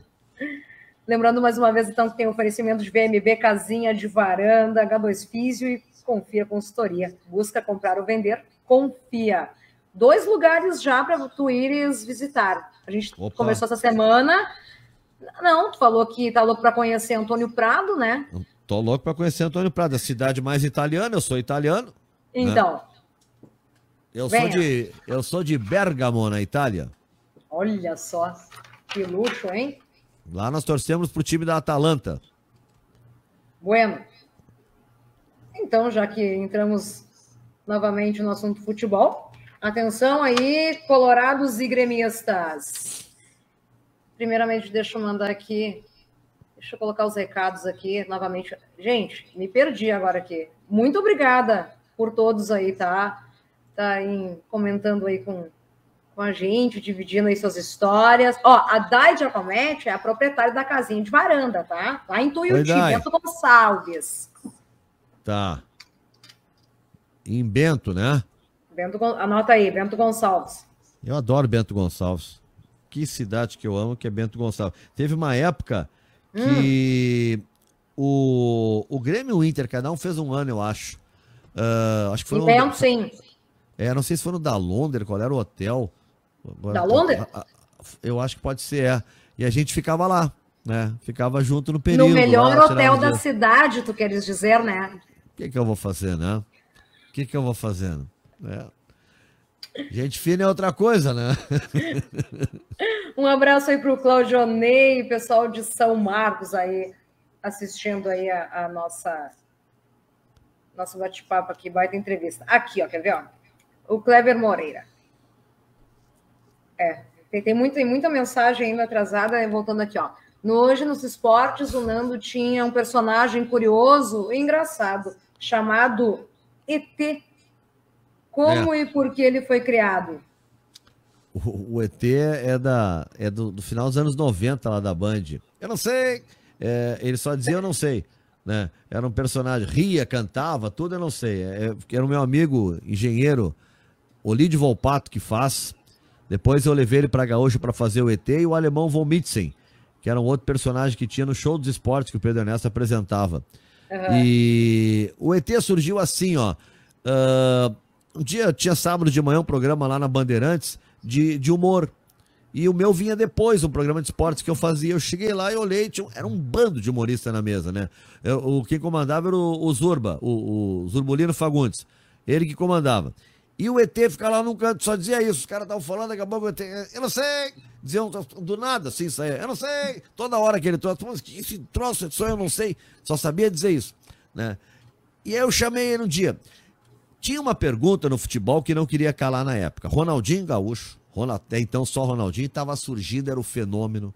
tinha ido, estreou é, é, na Copa América quando o, o, foi o Edilson, o Capetinha, foi cortado. O Luxemburgo chamou o Ronaldinho, ele vai contra a Venezuela, faz um gol ao estilo Pelé, dá um balãozinho no zagueiro e mete no peito e faz um golaço. Aí ele volta para Porto Alegre e ele é banco do Itaqui, um lateral direito improvisado no meio. E banco do Itaqui, banco do... era o Celso Rotti o treinador. E o que as pessoas é. mais me perguntavam, Nando, por favor, Nando, como é que o Ronaldinho é banco do Itaqui? Eu disse, pois é, tem uma questão. Nando, como é que o. Chegou uma hora que eu não sabia mais. Eu disse, olha, eu vou. Aí toda vez que me perguntava, eu tinha um programa, né, que era Atualidades Esportivas, eu botava o ET. Aí tinha o ET rindo, chorando, cantando, tinha tudo, mas o ET foi criado para responder o irrespondível, né? Eu lembro que quando... Exatamente. Quando, quando eu fui para Gaúcha, o Lazer Martins fazia lá o Gaúcha Atualidade, Atualidade não, Gaúcha Repórter, à tarde. Não, tu me permite usar o ET, porque tem coisas na política que só o ET pode responder. Pode, fica à vontade. Usa o ET que ele entende política também, Lazer. Não sei. É, mas era só isso. Era, foi um personagem que fez muito sucesso. Sabe que muitas vezes as pessoas queriam me chamar na rua e gritavam assim, eu tava caminhando, os caras gritavam, eu não sei. Né? Aí eu olhava, opa, tudo bem? Nando Gross, meu convidado, entrevistas de atitude. Olha aqui, ó. Rádio é emoção, é poesia. Lembra do professor Rui Carlos Osterman falando aí que foram narrar um jogo aí no interior e ninguém enxergava nada. Como fizeram? Poesia, a serração virou bruma e por aí vai. é, o professor era um gênio, o professor deu ele, ele, a gente, no jornalismo esportivo, sempre teve um, né, uma certa discriminação do jornalismo geral, né? Hoje talvez nem tanto, mas eu vivi o tempo que nós éramos chamados de rádio chuteira, né? Nós rádio éramos chuteira. Ah, rádio chuteira, é. A nossa vingança é que nós, quando tinha uma eleição, nós éramos todos chamados para trabalhar e os âncoras eram todos do esporte, mostrando que os caras do esporte tinham o quê? Improviso. Eles entravam no ar e saíam falando né? E não, não tinham um papel na mão, não ficavam lendo nada. Né? Então o esporte ele formou inúmeros radialistas. A gente vê até hoje na televisão, né? grandes apresentadores, grandes nomes, em geral passaram pelo rádio no esporte. Que te dá essa coisa de domingo ficar das duas, às, das duas da tarde às dez da noite falando, falando, falando, sem um papel na frente, a não ser a escalação do time, o nome do árbitro, essas coisas assim, né? E o resto é olhando e descrevendo, olhando e descrevendo. O que é, na verdade, a essência, né? De se fazer, de se fazer rádio. Né? E, e, então a gente muitas vezes foi discriminado, mas a nossa vingança era nessa hora. O Rui, quando chega no, no jornalismo esportivo, ele, ele, ele traz uma linguagem mais erudita, ele traz mais respeito, né? Eu acho que o, o Rui nos coloca num outro patamar. Né? O Rui é, foi assim. Eu sei que tem gente que não gosta das ideias do Armando Nogueira no futebol especialmente porque ele disse que ia torcer pelo Ajax contra o Grêmio lá em 95. Mas ele trouxe uma literatura de alto nível para o futebol, uma forma de falar de futebol de alta qualidade. Né? E o Rui fez isso no rádio, né? como ninguém no Brasil. Não há um outro comentarista no Brasil que tenha feito isso com a qualidade que fez o Rui Carlos Osterman. Nando, o futebol gaúcho deixou de ser protagonista aí no Brasileirão. Nos pontos corridos, cariocas Paulistas e mineiros ganham então o título. A dupla Grenal, nada. Será que não está na hora de deixarem de lado a generalização para voltarem a pensar maior? A granalização, né? É o Clever tá, tá perguntando. É, Clever, eu, eu acho assim, ó, é, com certeza. O, o que eu acho é que a gente ainda está naquela fase do de não entender o que é pontos corridos ainda, né? Vai, é, teve campeonatos, eu lembro que teve um campeonato do Grêmio, acho que foi o Paulo Autuori de técnico até, não sei agora. O Grêmio ganhou uma partida fora de casa. Com o Odair, eu acho que o Inter ganhou duas partidas fora de casa. Esse negócio de vamos jogar para empatar fora e ganhar em casa, isso não leva a lugar nenhum. Futebol se joga para ganhar em qualquer lugar. Quem tem, é, sabe, o, o, medo de perder, né, tira a vontade de ganhar. Tu acaba perdendo o jogo. Essa é um chavão do futebol. Aliás, é uma frase chavão. Luxemburgo é um cara de pau. Essa é uma frase, essa é uma frase assim, chavão, sabe? É, tipo, ah, vai procurar lá na esquina, sei lá, é, é, sei lá, aquelas frases assim que chavão, né? O medo de é, o medo de perder tira a vontade de ganhar. O Luxemburgo patenteou essa frase. como, como dele. Isso aí o Nenê Prancha já dizia nos anos 40 no futebol brasileiro. Né? Mas, Luxa, mas é só uma observação né, de que tudo de que tudo é possível no futebol. Essa frase aí tá patenteada pelo, pelo Vanderlei do Luxemburgo. Mas eu acho que é isso, eu acho que a gente não entendeu que campeonato de pontos corridos, o Guardiola sempre diz isso, tu ganha o campeonato de pontos corridos no início, né, nos 7, 8 primeiros jogos. Outro entra a rachar nos 38. Aqui a gente poupa para tudo que é campeonato. Agora o presidente do Inter disse que vai. A prioridade é a Copa Sul-Americana. Mas está de brincadeira, né? Pô, a, o Inter tem três competições mais fortes, né? O Gauchão seria a quarta, mas na ordem. Brasileirão, a mais importante, Copa do Brasil, a segunda, e em terceira, Sul-Americana. Não, nossa prioridade é a Sul-Americana. Tá bem? Então, assim, nunca vão ganhar brasileiro. O Grêmio com o Renato, pelo menos durante três anos, teve um dos melhores times do Brasil. Nunca entrou no Campeonato Brasileiro para ganhar. Sempre naquela de poupar jogadores. Aí não ganha. Muito bem. Bom, queda do Grêmio.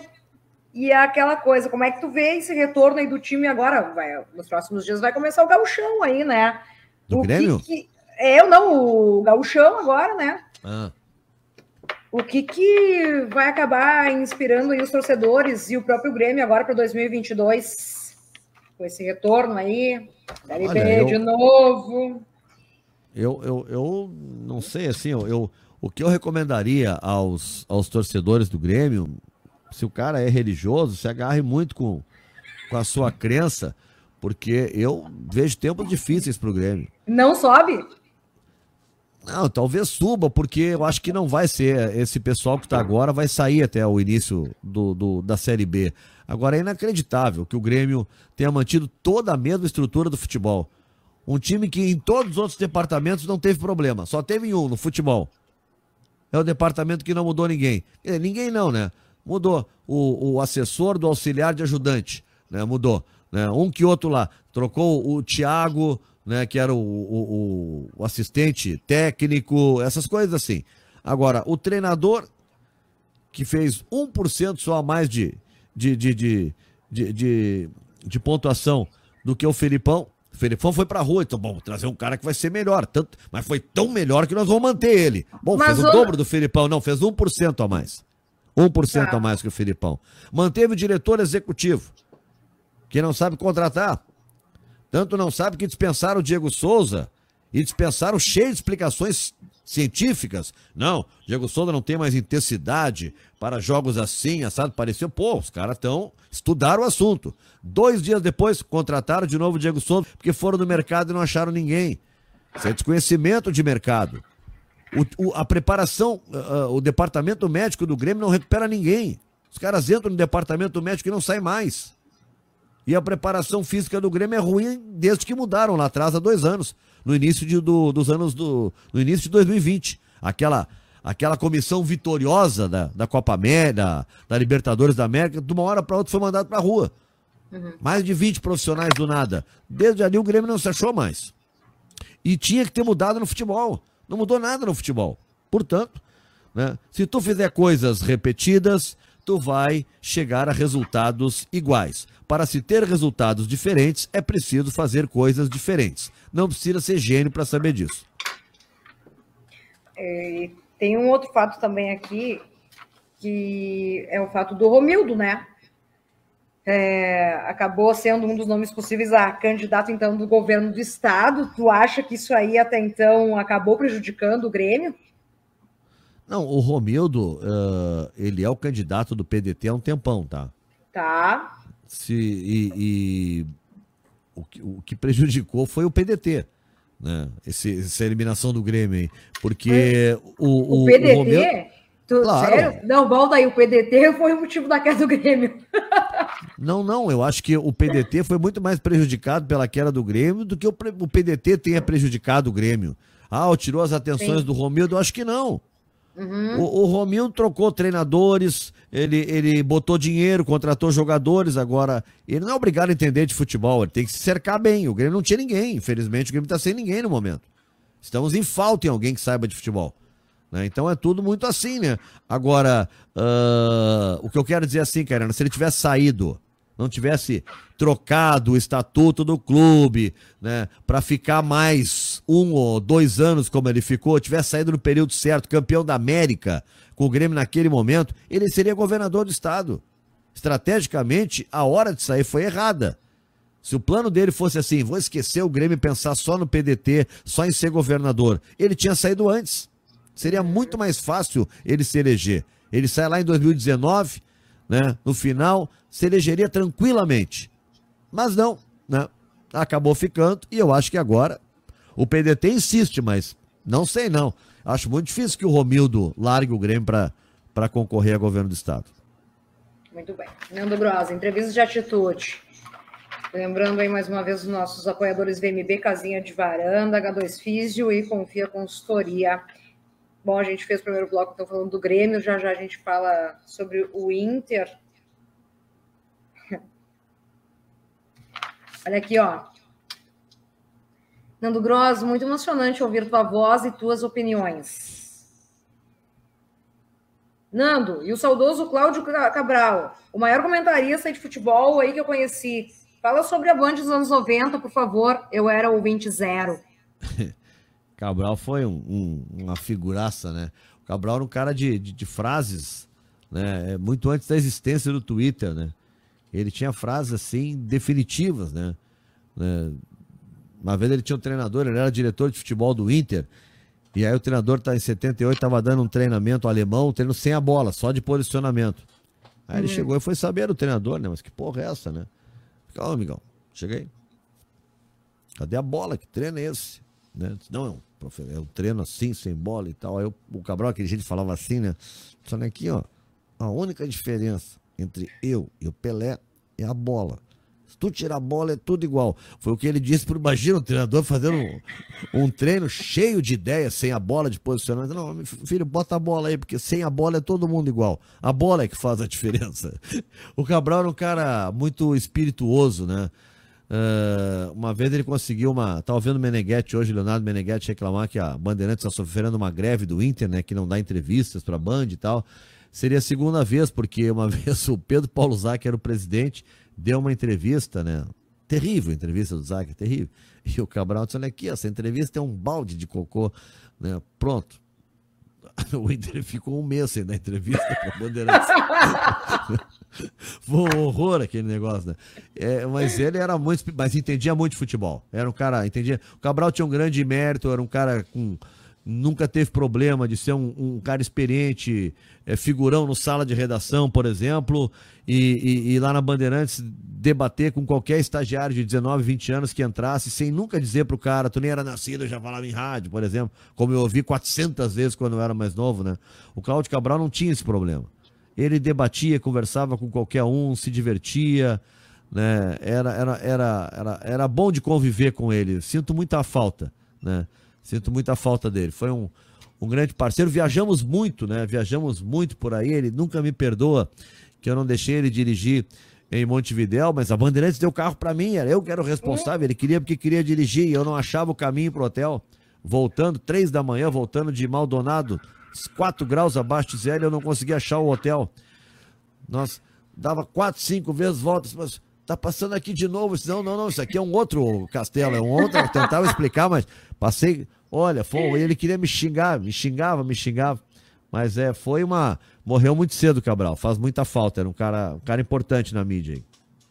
Nando Gross e suas histórias, aliás, são mais de 30 anos aí desse mundo da música, do jornalismo, do radialismo. Agora, voltando. Quer, tu quer finalizar o blog futebol ou tu quer falar sobre música agora? Sabe que aqui o meu convidado ele decide, né? Não tem regras, não tem. Eu não viu sei. que não tem um, não tem um, né, um cronograma. Tá falando aqui, volta aqui, não, não tem. Não, diga lá o que, que tu quer saber, eu te respondo. Vamos falar um pouquinho então sobre a década de 80, musicalmente falando, Bar Opinião, Nando Gross e os alto-falantes, os CDs gravados, discos e tudo mais. E a pergunta aqui, né? A cereja ah. do bolo é. Leia. Eu leio? É. A pergunta que não quer calar: Saracura ou secos e molhados? eram diferentes, mas eu acho que os secos e molhados foram foram mais mais seminais, assim, mais importantes, assim, mais é, mais é, é, como é que eu vou dizer assim, revolucionários, né, no que eles se propuseram a fazer. E foram grandes compositores, fizeram músicas extraordinárias, né? Mário Saracura era muito legal, Nico Nikolaevski, o Silvio, né? Chaminé, era uma turma espetacular. Poxa vida, eu vi muitas vezes show do Saracura. Né? Muitas vezes eu vi o Saracura, mais secos e molhados, eu acho uma das bandas né, top, assim, revolucionárias assim da, da, da, da música brasileira. Falar um pouquinho, então, aprofundar mais no mundo da música, porque a gente gosta, até então o pessoal que está nos acompanhando aí sente saudade também de uma trilha sonora aí de programa Atitude, como não, né? Eu sei. Claro. É. é...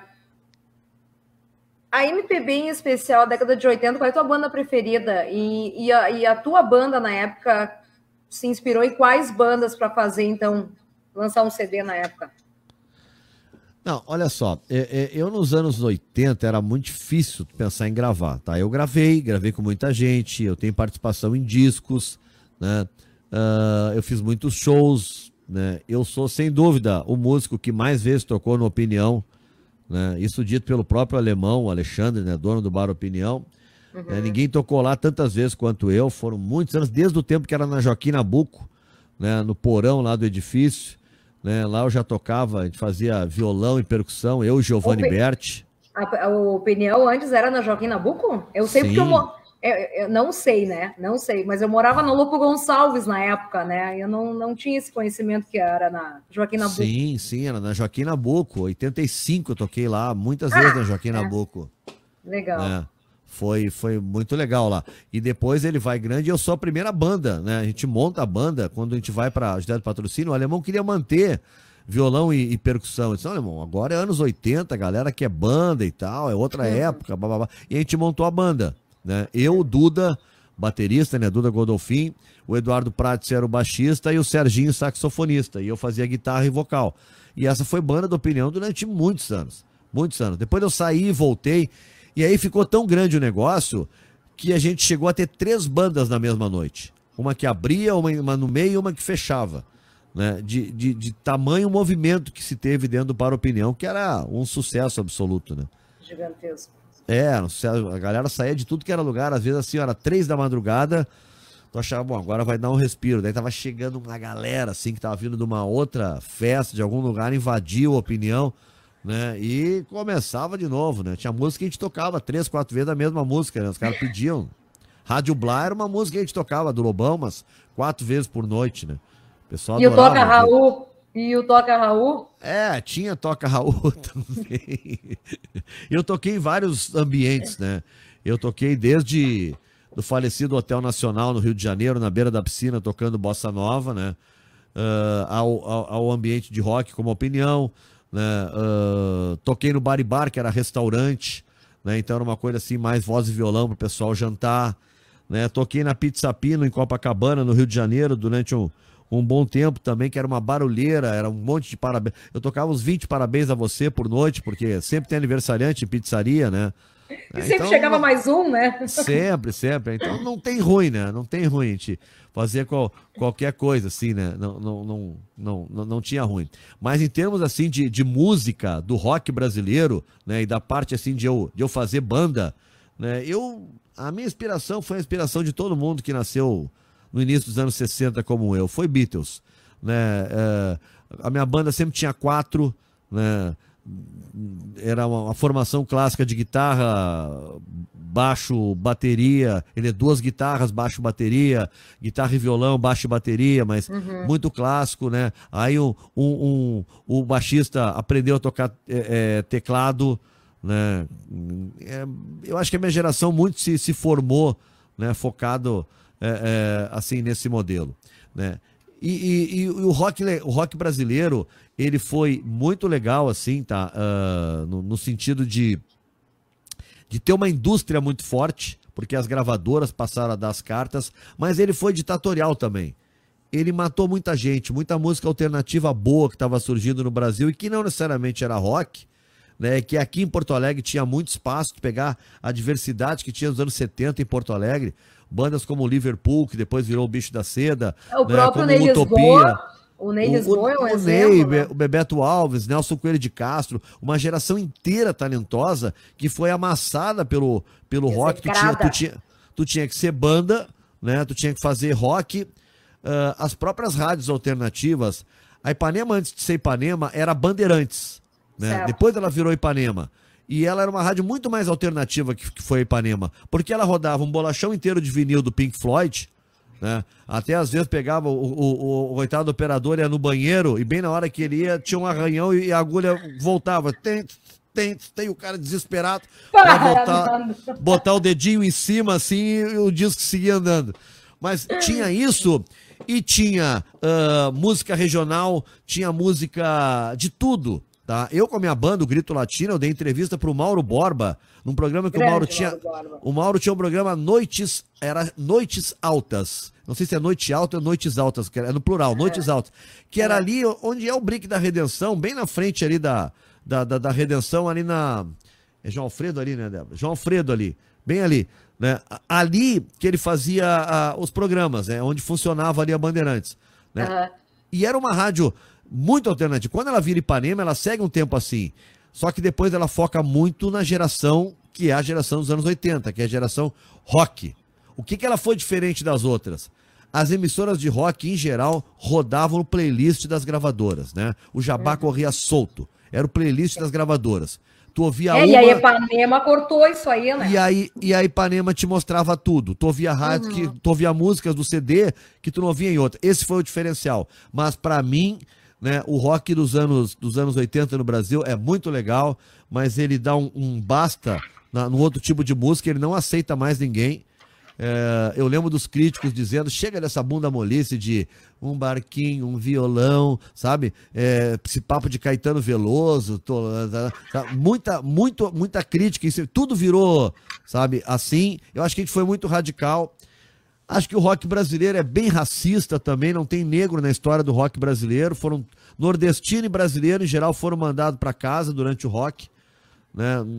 E antes a gente tinha uma, uma, uma, uma estrutura muito maior. A gente tem nos baianos do Camisa de Vênus que fizeram sucesso, né? E, e Agora vamos procurar negros do rock brasileiro, nós vamos ter dificuldade. Nós vamos lembrar do uhum. baixista do Legião Urbana que virou acabou, mora... acabou morador de rua. Bem trágico, né, cara? É. Uh, e depois nós temos aí mais recentemente a chegada da galera do Rapa e tal, do Cidade Negra, mas daí já é uma outra vibe. Mas eu digo lá, é, anos 80 mesmo, né? Uh -uh. Anos 80 mesmo, não tinha muito isso. Não. Não, e olha que eu tenho. Não, não, tem, não, não, não tem, não tem. E tá falando um cara aqui que é roqueiro, que adorava ouvir rock, que gosta de Paralamas, de Titãs, de Lobão, né? Que gosta de toda essa. de tudo que aconteceu e que, que, que, acontece, enfim. Né? É só que eu tenho que ser crítico, entendeu? Eu tenho que dizer o que aconteceu. Eu vivi isso aí. Né? Eu vi uma galera muito talentosa, porque eu sou roqueiro que gosta de ouvir cartola, eu sou roqueiro que curto tango, eu sou roqueiro que amo jazz, Entendeu? Eu não sou um cara que só escuta um tipo de música. Alienado, né? É, eu não sou um cara que só escuta um tipo de música. E eu vi muita gente talentosa sem ter espaço porque não tinha uma banda de rock. E aí eu acho que se perdeu um pouco o movimento. Mas não vai morrer, né, Nando? O quê? A música brasileira? Não. O rock, não. rapaz. Não, jamais. Não, pelo contrário, eu acho que tem um monte de gente fazendo rock bom aí, né? Uh, tem, é, é, hoje a gente não depende tanto mais de ficar procurando só em emissoras de rádio. Hoje a gente tem vários ambientes aí na internet que a gente escuta e busca se informar e ouvir o que a gente bem quiser, né? Eu vejo muita gente talentosa surgindo aí, em várias, em várias frentes. Por exemplo, né? Perguntas diversas, agora sobre música. E a tal da MPG existe? E como tu enxergas a ruptura com a cena rock? Eu escrevi sobre a, a MPG né, num, num caderno de, de sábado do, do, Correio do Povo, uma vez, quando me, me pediram. Sim, a MPG existiu, sim. Eu, eu, eu uh, foi, era música popular gaúcha, era música que a gente fazia aqui, né? É, ah, existiu um movimento organizado? Não. O que existiu foi uma série de compositores né, que estavam fazendo músicas de muita, muito boa qualidade e que tinha uma linguagem de música popular, mas era um pouco diferente daquela tradicional que a gente ouvia no Brasil, porque tinha uma coisa que vinha nossa aqui da fronteira, né? uma, uma coisa um pouco diferente que era nossa, que era uh, uh, o, o, Nelson Coelho de Castro, Galileu Arruda, uh, Jerônimo Jardim, Raul Elvanger, Giba Giba, né? tanta gente de qualidade, assim, é, quem mais? Eu não quero esquecer muita gente, o Sabrito, acho que foi um cara também que pouca gente, Carlinhos, é, Carlinhos Hartlib, né, Bebeto Alves, acho que eu já falei, uh, daí Ney Lisboa, né, tem tanta gente assim que fazia uma música, né, e aí o cara que sacou os, almônde, isso... os almôndegas não entram nessa leva aí, não? Eles são um pouco antes do que a gente chama de MPG, né? Acho que os almôndegas, eles, eu colocaria eles um pouco antes. Eles estão na fase do Liverpool, do Bicho uhum. da Seda, né? Mas eles são uma espécie de MPG, né? O Peri Souza, por exemplo, que era dos Almôndegas, segue carreira solo depois, com um trabalho brilhante também, né? Também eu coloco o Peri como uma figura dessa MPG, né? O cantor, o Vitor Hugo, uma figura dessa MPG, e tanta gente de qualidade, Mário Barbará, né? É... Puxa vida, tem, tem, tem tanta gente que passou. E aí o Ayrton nos Anjos, que é o patinete, que é um maluco produtor musical mais ousado que esse estado já teve, né? Uh, ele sacou essa coisa da, da, da, MPG e cria um show, né? Que faz o maior sucesso, né? E esse show é levado depois para o Rio de Janeiro e é apresentado ali na Praça Tiradentes, do Teatro João Caetano. E a galera ama o show no Rio de Janeiro. E aquilo começa a estourar. Era o início de um movimento que ia bombar. O Ayrton faz um disco, um disco de vinil, né? Uh, que eu tenho, até depois eu vou pegar ali o disco, né? vou te mostrar esse disco de vinil, né? que tem inclusive uma música minha, né? que eu gravei junto, Olha. que é Porto Alegre de Quintana. Abre o disco com o Nico Nikolaevski, né? com Feito Picolé no Sol, e fecha o disco com Porto Alegre de Quintana. Então foi isso, existia um MPG assim, só que eu acho que ela só não se tornou um movimento. Esses nomes todos que eu falei não se tornaram figuras nacionais muito forte eu acho por conta da ditadura que o rock implantou né, quando ele chegou nos anos 80 no Brasil. Tudo. Oi. Agora sim. Tu mas simplesmente. Eu queria, mas eu não ah, queria bom. falar contigo. Eu desliguei para não falar contigo. Era um recado para minha linha de serviço aqui. Ó, para você. Tá? É assim, desse jeito, ao vivo. Quer mandar mais algum recado? Não, não, já foi dado o recado. Bueno. Olha aqui, ó. A gente está ao vivaço aí a uma hora e 27 minutos. Considerações finais, tá? Ah. A gente tem que falar do Inter ainda, né? Peraí. Fugindo um pouco da, da MPB e MPG, você como guitarrista e fã dos Beatles, como mencionado, qual a importância e influência do grande George Harrison na sua formação musical? Tu sabes que nesse meio tempo eu ia mesmo perguntar, né? Se era Lennon, McCartney, Ringo ou Harrison teu Beatle preferido. Então não precisa dizer mais nada, né? É, sempre a gente teve esse negócio do Beatle preferido, né? O meu é, é o Harrison. É. É. é o, o, o meu John Lennon, né? Por diversas razões, eu me identificava muito com o John Lennon. Só que assim, ó. Rebelde. Minha, é, mas a minha personalidade é, em banda, em ensaio, eu me vejo muito mais. Eu vi já o documentário que, que a, a Disney colocou aí, um fantástico, né? Com mais de, mais de sete horas, né? Sim. Mostrando coisas que a gente realmente vê que às vezes a versão supera os fatos. Tantas versões que se tinha sobre os Beatles e aquilo ali mostra uma outra realidade. Para mim, abriu muita coisa, né? né? E, e, e, a minha personalidade é muito mais a do Paul McCartney, de ficar me metendo, o guitarrista, olha, quem sabe tu faz um solo assim, não assado. Faz desse jeito, que não assado. Tava... Eu sei que eu era impertinente às vezes, sabe?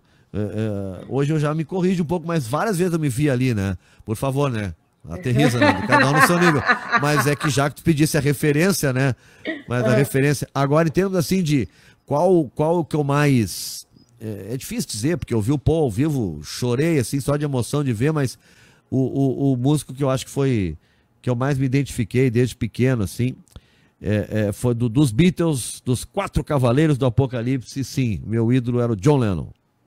John Lennon. Nossa, tudo isso, né? Eu imaginei, agora ele vai dizer, agora ele vai ó, falar George Harrison, George Harrison, não, John Lennon. Olha aí, esse, esse era o recado ó, que eu tinha pedido ah, para Débora, minha esposa, ah, buscar. Um abraço aí para Débora, inclusive. Ver se eu consigo botar direitinho aqui. Daí eu não enxergo se eu tô botando direitinho ou não. Música popular gaúcha. Esse é a música popular gaúcha, tá? Tô uhum. levantando. Tem como tirar o recado do Rodrigo daí para aparecer melhor? Eu quero Sim. que veja as músicas aí, ó, os nomes. Só... Ah, aí, ó. Peraí, fazer o seguinte, ver se eu consigo te deixar maior aqui. Não. Ah...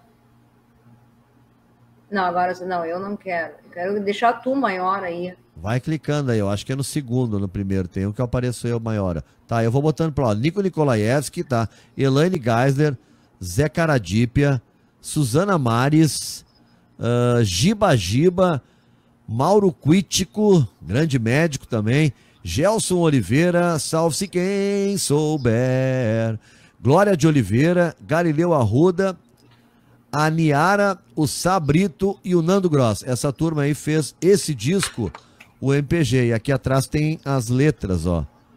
As letras e a última, cadê Nando Gross aí? Eu acho que essa aqui é a minha ali. Eu não consigo ver nada. É. Bem pequenininho. Não, ser continental. Tarará, tarará, tarará. Aí está. Esse é o tal do MPG, ó. Pro, pro nosso ouvinte perguntou: existe o tal do MPG? Tá aqui, ó. É um disco, tá até registrado. Música popular gaúcha. Esse aqui é uma das raridades. O cara que botar na internet talvez ache. Eu ganhei de. Eu tenho um, né? E esse aqui eu ganhei de presente do Rogério, lá da Toca do Disco que é a melhor loja de disco, onde tu encontra tudo que é vinil, né, do meu amigo Rogério aqui em Porto Alegre, claro, ali no Bonfim, né, na Garibaldi. Normal. Olha aqui, gente, entrevistas de atitude. Ah, olha aqui, ó. Chegando já ah, nas considerações finais, exibindo aqui o último comentário aqui. Aliás, eu quero agradecer novamente ao Cássio e ao Jesus, que aqui se fazem presente aqui comigo, né? Me dão todo um apoio. Parabéns, Karina. Obrigada por nos proporcionar, então, este momento como esta lenda que é o Nando Gross. Grande profissional e ser humano fantástico. Beijão. Obrigado, Jesus. Valeu, garoto. Obrigado, Jesus. Considerações finais, então, senhor Nando Gross. Até junho, ah. eu quero voltar a conversar com você. Sim, senhora, estou à sua disposição. Graças. Internacional. Voltando então futebol para encerrar o bloco do Futibas. Tá. Vem aí o Cacique, o, Ale, o Alexander Medina, o porquê dessa busca do Colorado, né, por técnicos estrangeiros e como tu vê aí a chegada do Medina e o futuro do Colorado agora para esse ano. É, o, o, esse negócio de técnico estrangeiro é porque o, tá faltando mais intercâmbio. Nossos técnicos têm que sair, apresentar modelos novos, né? Precisamos de gente é, é, é, é nova, né? E que os técnicos brasileiros tratem também de se empregar fora daqui, dentro da América do Sul, né? Porque globalizado tá. E, e eu acho que não é legal a gente ficar uh, tratando assim. Eu duvido que qualquer profissional brasileiro em qualquer área, jornalista, uh, médico, é, qualquer um que vai trabalhar no exterior que vai gostar do papo de ficar a cidade local toda rejeitando os estrangeiros, sabe? Eu não entro nessa vibe aí.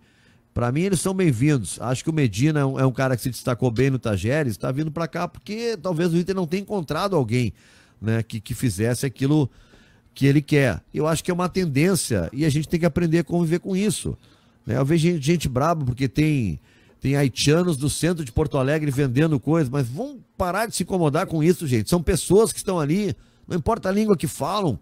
Vamos tentar todo mundo viver bem, se dar bem, sabe? Eu quero poder chegar no Uruguai um dia e, e quem sabe trabalhar, né? Estou dando um exemplo, não vou morar no Uruguai, mas uh, sem, que, sem que a imprensa tenha que debater se o, o, o, o jornal, os jornalistas brasileiros não estão tirando espaço dos jornalistas uruguaios. Ora, né? Vamos lá, vamos pro pau, vamos pra briga, vamos nos qualificar, vamos ver quem é melhor do que quem. Né? Eu acho muito, muito chororô, não vai ser assim que os treinadores brasileiros vão recuperar espaço. A CBF tem que montar uma escola melhor, né? Os professores também tem que vir professor de fora, tem que ter mais intercâmbio, não pode ser os mesmos só daqui dando aula para os mesmos. né? Porque daí é só troca de experiência, não tem nada de novo. Né? Então é isso, né? Mas eu não gosto desse negócio de, ah, os estrangeiros, que para mim são bem-vindos estrangeiros, né? Eu, como eu era fã do John Lennon, eu, eu sou fã de eu sou fã de Imagine, né? Um mundo sem fronteiras seria muito melhor. Abre as porteiras, Rio Grande, tá tudo certo, né? É isso aí. Marcel Deck chegando agora na escuta. Gente, eu tô com uma saudade do rádio que tu não faz ideia, Nando. Passo sim. Olha Faço aqui, ó. Sinto. Cláudio Ney comendo. É. Esse ano o Inter vai bem. Vamos, Colorado. Ah, tá, tá, tá. É, é isso aí. Vários coraçõezinhos aqui. O quê? Ah, sim. Peraí, tem mais esse aqui para colocar. Não. Muito bem, aqui, ó. Ah, entrevista cheia de sentimentos diversos. Nostalgia, alegria, emoção. Obrigada, Karina. Obrigada, Nando. Esperamos tu e a Débora aqui na casinha. Vamos lá, vamos ver ah, a Débora na casinha, com certeza.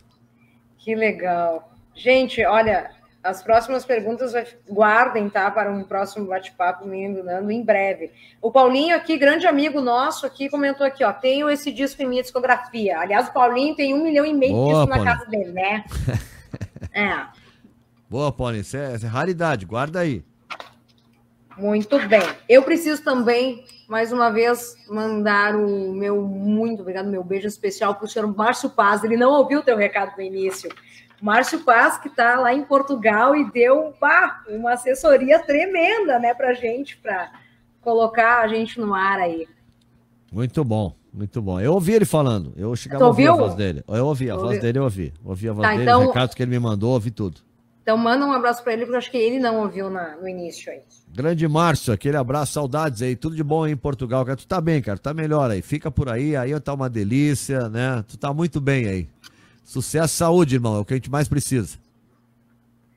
Ó, Aline Dali Grêmio. Morei em Porto nos anos 80, muita nostalgia, lembranças de um tempo maravilhoso, parabéns. Tá, eu vou ficar por aqui, senão vai vir mais comentários, aí a gente não sai daqui, né, Nando? é verdade. Nando Gross. Senhora. Sim, eu vou te dar, senhora. Vou te dar, senhora.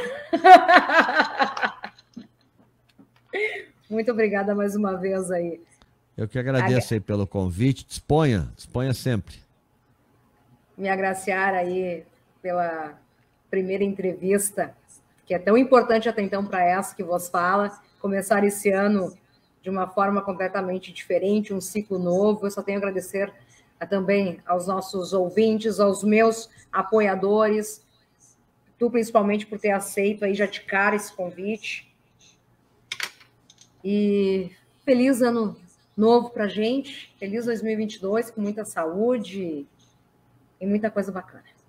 Isso aí. Que seja muito legal, que te consiga bombar bastante esse teu canal, né? Que eu tenho certeza que vai dar certo. É um dos caminhos, independente do que acontecer aí do rádio na tua vida as coisas que acontecerem.